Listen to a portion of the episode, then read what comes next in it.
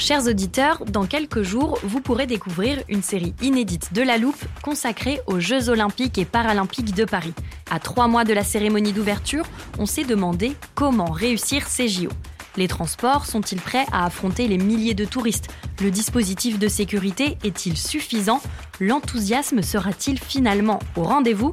Pour répondre, on plonge durant cinq épisodes dans les archives des éditions précédentes, accompagnés des journalistes de l'Express. C'est à retrouver à partir du 13 mai sur toutes les plateformes d'écoute. Hiring for your small business? If you're not looking for professionals on LinkedIn, you're looking in the wrong place. That's like looking for your car keys in a fish tank.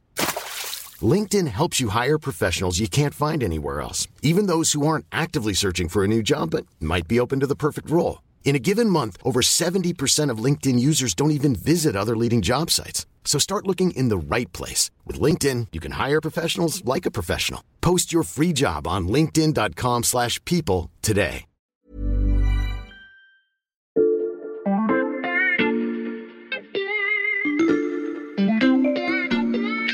Bonjour, c'est Charlotte Baris. Bienvenue dans La Loupe, le podcast quotidien de l'Express. Allez, venez, on va regarder la une de plus près. Après quatre épisodes passés à décortiquer la une de l'Express, vous le savez déjà, en général, la rédaction du magazine décide de son contenu plus d'une semaine à l'avance. Le choix des articles et leur longueur, ce qu'on appelle le calibrage, sont arrêtés en réunion de service, puis annoncés au reste de l'équipe en conférence de rédaction. Pendant ce temps, le service iconographie planche sur l'illustration du dossier. Bref, dès le milieu de la semaine, place donc aux interviews et aux reportages avant la rédaction. C'est normalement ce qui aurait dû se passer cette semaine avec un dossier exclusif de 10 pages sur lequel les journalistes du service science travaillent depuis plusieurs mois. Pour l'instant, je ne vous en dis pas plus. J'ai bien dit normalement parce que suite à l'attaque terroriste du Hamas contre Israël, un nouveau changement de une s'imposait. En plein week-end de fête juive, des centaines d'Israéliens ont été tués en quelques heures à peine, tandis qu'un déluge de roquettes s'abattait sur le pays. Les répliques de l'État hébreu ne se sont pas fait attendre et la tension dans la région a atteint un niveau inédit. Il était donc impossible de ne pas traiter ce retour de la guerre au Proche-Orient en couverture. La rédaction s'est évidemment mise en branle pour fabriquer un dossier très riche en quelques jours, et c'est la création de ce dossier qu'on vous raconte dans la loupe aujourd'hui.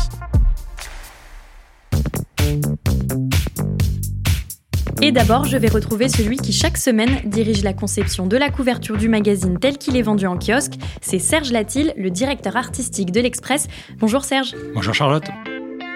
La plupart de nos auditeurs n'ont pas la une du magazine sous les yeux en ce moment, alors je vais te demander de nous la décrire. Alors c'est une couverture sobre, avec le drapeau israélien légèrement incliné, qui traverse toute la couverture. Mhm. Les deux bandes bleues du drapeau s'effacent légèrement sur les extrémités, et au milieu, bien sûr, il y a l'étoile de David. À l'extrémité d'une branche coule du sang. Tu le vois, on a fait le choix d'une une très minimaliste. Pourquoi avoir choisi un visuel dessiné comme celui-ci plutôt qu'une photographie? Alors je t'avoue qu'au départ on partait plutôt sur une photographie. Quand on a acté qu'il fallait changer de dossier, de une, ça c'était dimanche matin, juste après les attaques, on a missionné Dalila Babassi, notre iconographe, de préparer une sélection de photos. Elle a regardé et nous a fait part de deux problèmes. Mhm. Le premier, c'est euh, l'Express allait sortir cinq jours après les événements, le jeudi. Donc, euh, en choisissant une photo, on prenait le risque de l'avoir déjà vue dans la presse, euh, mhm. la télé ou sur les réseaux sociaux. Le deuxième problème, c'est que ces images étaient particulièrement dures. Mhm.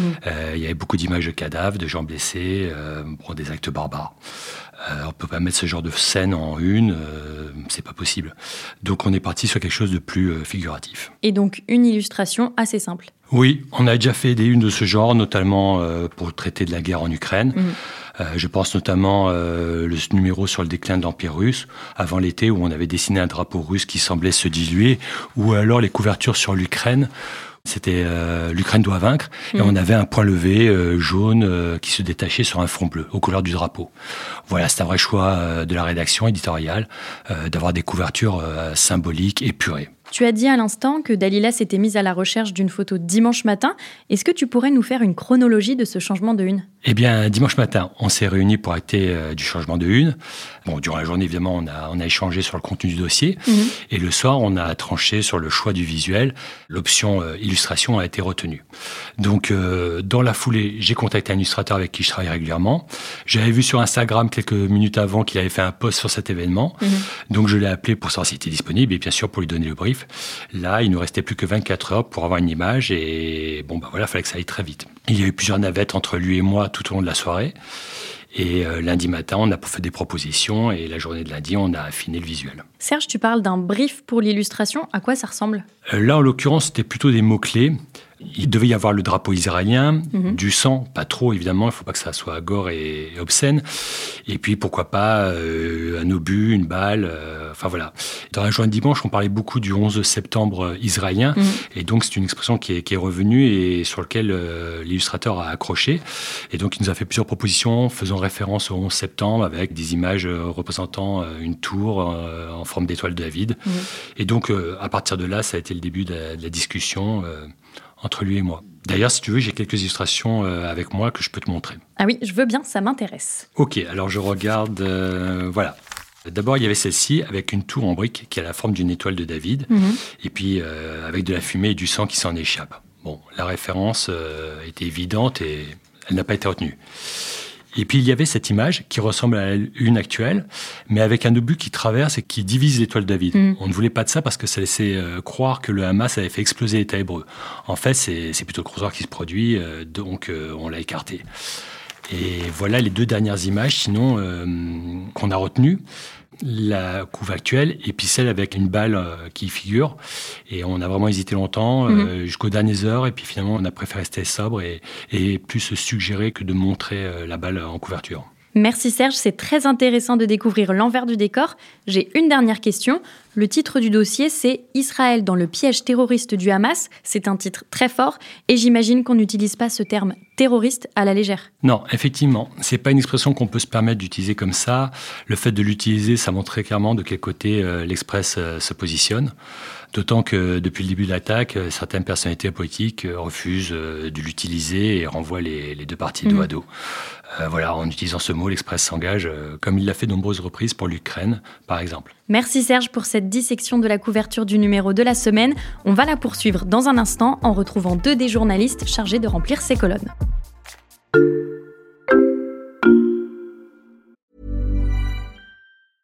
Ready to pop the question? The jewelers at BlueNile.com have got sparkle down to a science with beautiful lab-grown diamonds worthy of your most brilliant moments. Their lab grown diamonds are independently graded and guaranteed identical to natural diamonds, and they're ready to ship to your door. Go to Bluenile.com and use promo code LISTEN to get $50 off your purchase of $500 or more. That's code LISTEN at Bluenile.com for $50 off. Bluenile.com code LISTEN.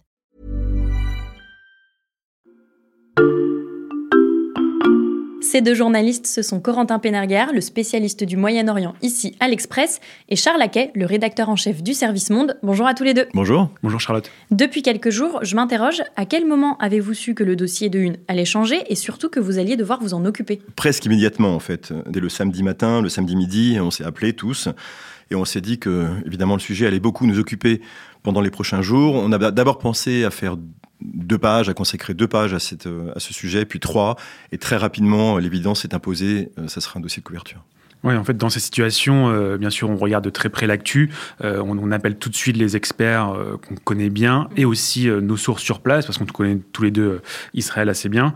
Et on se laisse aussi pour le print, pour l'hebdo, un petit peu de temps euh, pour savoir euh, comment évolue la situation, quelle ampleur euh, ça va prendre. Donc en fait, on s'est tous réunis, tous les services, le dimanche matin mhm. à 11h pour faire le point sur la situation, sur les enjeux globaux et sur comment aussi l'Express va se positionner. et en fait, très rapidement, dès le dimanche matin, vu l'émotion, vu l'ampleur de l'attaque, on sait qu'on va élargir et faire un dossier très important avec une très forte mobilisation de, de la rédaction aussi. Et finalement, le dossier de une de cette semaine fait 11 pages. Qu'est-ce qu'on y trouve? Alors, on commence euh, par un article assez euh, grand euh, qu'on appelle l'article de cadrage, en mhm. fait. il pose l'émotion en Israël et dans le monde et aussi les grands enjeux de ce qui se passe en ce moment en Israël, à Gaza. Ensuite, on y trouve des articles un peu plus longs en fonction de l'expertise de chaque service. Il faut bien voir que le dimanche, c'est une mobilisation de tout le journal qui s'est opérée. Mhm. Euh, tout le monde s'y est mis et tout le monde, finalement, a un, angle ou une façon de, d'apporter son expertise au sujet. Euh, Olivier Perrou, du service politique, nous a parlé de la réaction ambiguë de LFI aux événements. Il y a également une enquête euh, d'Étienne Girard, donc de rédacteur en chef du service Société, sur la réaction des services secrets français à ce drame. Et enfin, le service ID a proposé une interview avec un chercheur qui a donné des perspectives euh, à tout l'ensemble, Gilles Capel, le grand politologue spécialiste de l'islam. Et ça complète beaucoup l'analyse géopolitique euh, du début du dossier, ça apporte une profondeur historique et intellectuelle à l'ensemble, et en tout, ça fait un dossier de 11 pages. On a une dizaine de personnes, mais au moins avoir travaillé sur le sujet. Et pour une rédaction comme celle de l'Express, c'est beaucoup. Charles Corentin, quand un événement comme celui-ci se produit, où la situation évolue d'heure en heure, comment faire en sorte que le magazine qui sort le jeudi ne soit pas périmé très rapidement Oui, c'est tout l'enjeu, c'est toute la difficulté. Certes, les articles sortiront d'abord euh, sur Internet pour servir nos lecteurs, mais euh, il faut effectivement que les angles euh, soient toujours valables quatre jours après. Donc mhm. il faut réussir à anticiper, il faut réussir à se projeter finalement à donner de l'analyse qui ne s'évapore pas tout de suite et qui aille donc au-delà des choses factuelles pour vraiment donner des lignes de fuite, des perspectives et essayer de, de se poser les questions que l'on se posera quatre jours plus tard. Mhm. Ce qui, euh, effectivement, est très compliqué parce que on n'a pas forcément toutes les informations à ce moment-là.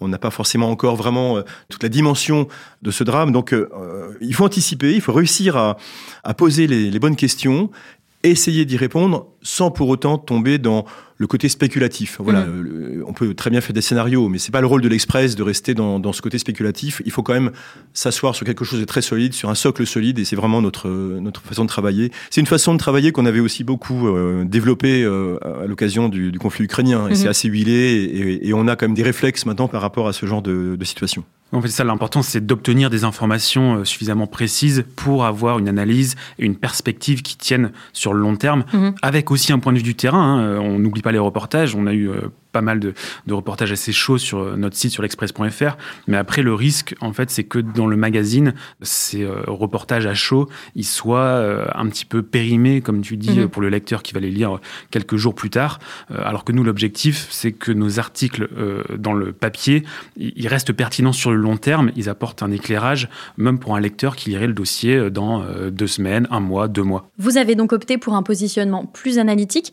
En feuilletant le magazine, je vois qu'on parle beaucoup de géopolitique, ici de l'effet de bascule dans la région et là du risque de conflit planétaire. Ouais, en fait, c'est un dossier dans lequel on, doit analyser ses conséquences géopolitiques, on doit donner les, rapports de force, les alliances, pour que le lecteur vraiment comprenne tous les enjeux globaux euh, d'un tel mmh. événement. Euh, parce que cette attaque du Hamas euh, contre Israël, elle est inédite par son ampleur, c'est vraiment du jamais vu. Et c'est vrai que tous les deux, on, connaît des, Israéliens, on connaît des Palestiniens, et on connaît aussi la capacité de mobilisation de, de, la société israélienne et de l'armée israélienne. Donc tout de suite, moi, avec mes contacts sur place, je sais la réplique contre Gaza, elle va être terrible, euh, qu'on va vers une guerre majeure qui mhm. va nous occuper pendant au moins des semaines. Euh, et on, sait aussi que cette intervention dans la bande de Gaza, ça va aussi sans doute malheureusement être un, bain de sang et qu'elle apportera pas vraiment de solution, hein, parce que les autorités israéliennes, euh, elles vont le faire sous la pression populaire et pour des raisons politiques. mais si Israël avait pu éradiquer le Hamas de cette façon, ça fait très longtemps qu'Israël aurait, aurait repris Gaza par la force.